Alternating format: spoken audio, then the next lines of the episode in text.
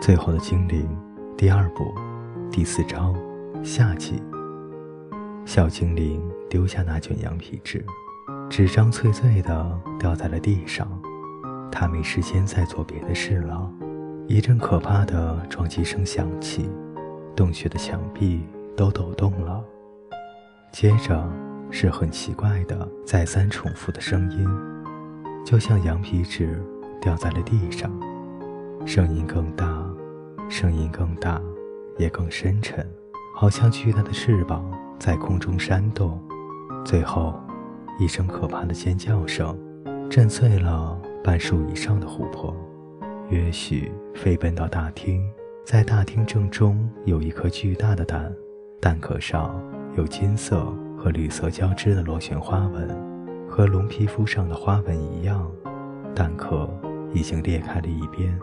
里面露出一只和老龙相似的龙泡泡，浑身金色和翠绿眼睛上有簇深绿色的毛，眼睛很大、很圆、很宽，充满焦虑。北边书架上八百四十六本，包括解析几何和如何腌制蓝莓与甜椒的书，全都在冒烟。显然，刚才的尖叫声伴随着喷火。也许发现。当初把同类书籍放在同一个架子上，显然不是一个好主意。现在解析几何已经全部消失，人类必须从头再发明了。除非他能花一点时间，比方说五六十年，至少写下一部分初稿，还有加上百里香、胭脂蓝莓和甜椒的食谱，也永远的失传了。不过运气好的话。也许有人会再发明出来。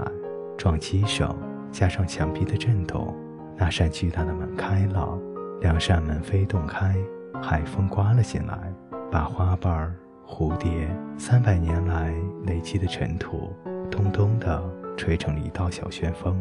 在天上，老龙挥动巨大的翅膀，遮蔽了天空。太阳已经升到了高处。阳光透过它翅膀上的花纹照射了下来，一对金色的眼睛凝视着精灵蓝色的眼睛，那对眼睛里饱含着全世界的柔情与所有的尊严，所有的爱，所有的力量与骄傲，还有壮丽，壮丽，壮丽，壮丽。埃尔伯洛，龙大喊，同时。喷出一道火焰，照亮了天空，整个天上燃成了一片血红。也许知道，那就是老龙的名字。他点了点头，然后深深的鞠躬。火的痕迹留在了天空，一分为二。老龙的翅膀向下冲过地平线，狂涛巨浪与天空相接之处，波浪分了开来，缓缓的。接纳了那对在地平线与大群海鸥下方撑了很久的巨大翅膀，月许的双眼一直凝视着阳光下展现波光的最后一点。约许的心沉了下去，悲痛像把刀子插进了灵魂，而在那里又遇到了其他的悲痛，一直在那里的那些去了再也不能回来的地方的妈妈。一动也不动地留在不断上涨水中的外婆，也许多么希望老农能回来，他会再念走丢了的公主和豆子的故事给他听。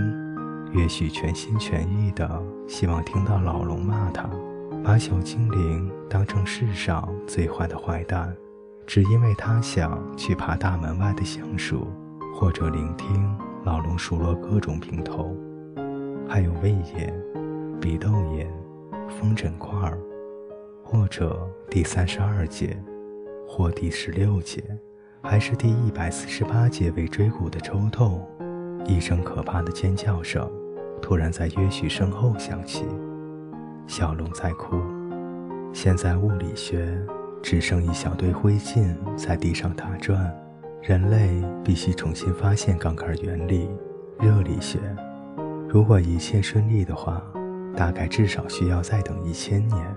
就在约许拼命想该怎么做时，他想起了大理加城的建成人光之王者艾尔杜因说过的一句话：“当我们遇上灾难的时候，我们没有时间去想我们有多么的难过或多么的绝望，所以就别想了。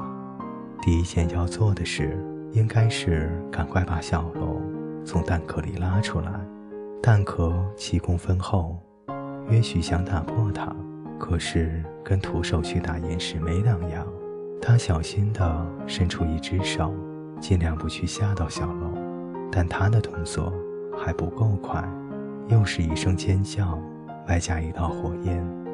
幸好，夹在蘑菇食谱和机械制作书籍中有一本治疗烧烫伤的手册。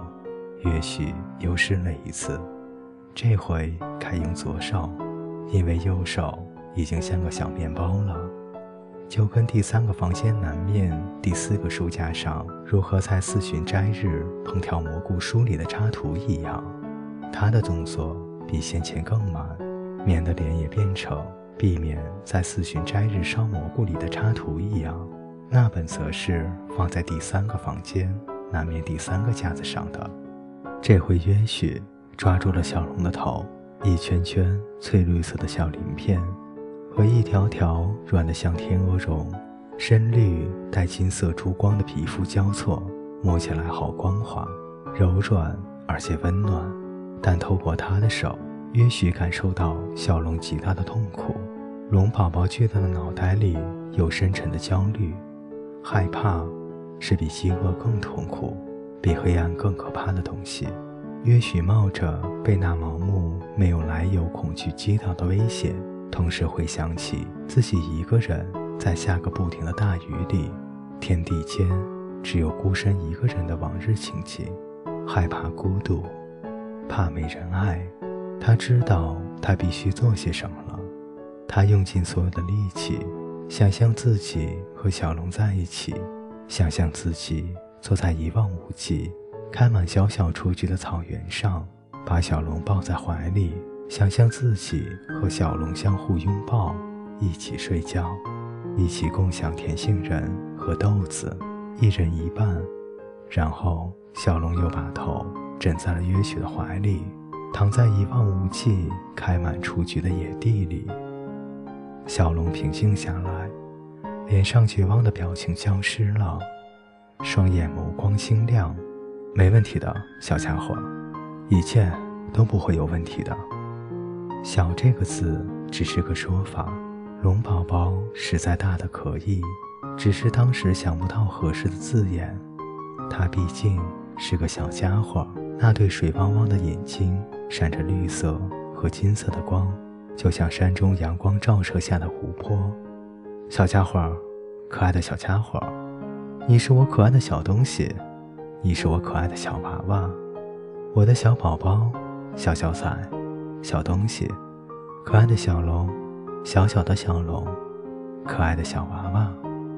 龙开心了起来，从出生以来第一次笑了。然后小龙摇摇尾巴，巨大的蛋壳变成了许多小碎片，好像翠绿和金色的烟花爆了开来。艾尔伯洛，这就是他的名字。艾尔伯洛，精灵男孩得意地重复了一遍。小龙兴奋无比，快乐地跳上跳下，尾巴致命的一扫，打断了一根古老的石子，好几块圆石头从天花板上掉了下来。接着是一声快乐的尖叫，幸好约许闪得够快，才拯救了自己的脸。可是头发有好几绺被烧成了黑灰。和烧剩的那本子午线上一起掉在了地上。人类在未来几百年里将不知道时间，即使像绿色彗星和月食之类的小事，都将成为艰巨的挑战。也许坐在地上，小龙微笑着，张着没有牙的嘴，两眼更加清亮。小龙把头枕在月许的怀里，马上就睡着了。他简直累坏了。总算安静了。约许的右手像着了火般，前额也一样，都被小龙喷射的火焰烧伤了。他想要按照事情的紧急顺序来安排该做的事，应该把所有的书和羊皮纸都塞进中间的那个房间，好避开小龙和恶劣的天气。另外一件事也很急，得找一些山金车花、乌头和毛地黄，想办法让小龙吸一点，好让他能怎么说呢？比较好控制。约许想了起来。山金车花也能用来治疗烧烫伤，这可得到处都种上一些才好。也许为了不惊动睡在怀里的小龙，用很慢的动作把还能动的左手伸了出去，在一片用雏菊做成地毯上，拿回了那本关于龙的书。那可是目前整个图书馆最重要的一本书了。书上并没有记载和龙有关的实用讯息。例如，龙宝宝高兴的时候能够使梦想成真。关于这点，书就没有提到。不过，也许写过，只是被美军吃掉了。各位听众朋友，最后的精灵第二部第四章下集为您播讲完毕，欢迎您的继续守候与收听，我们下期再见。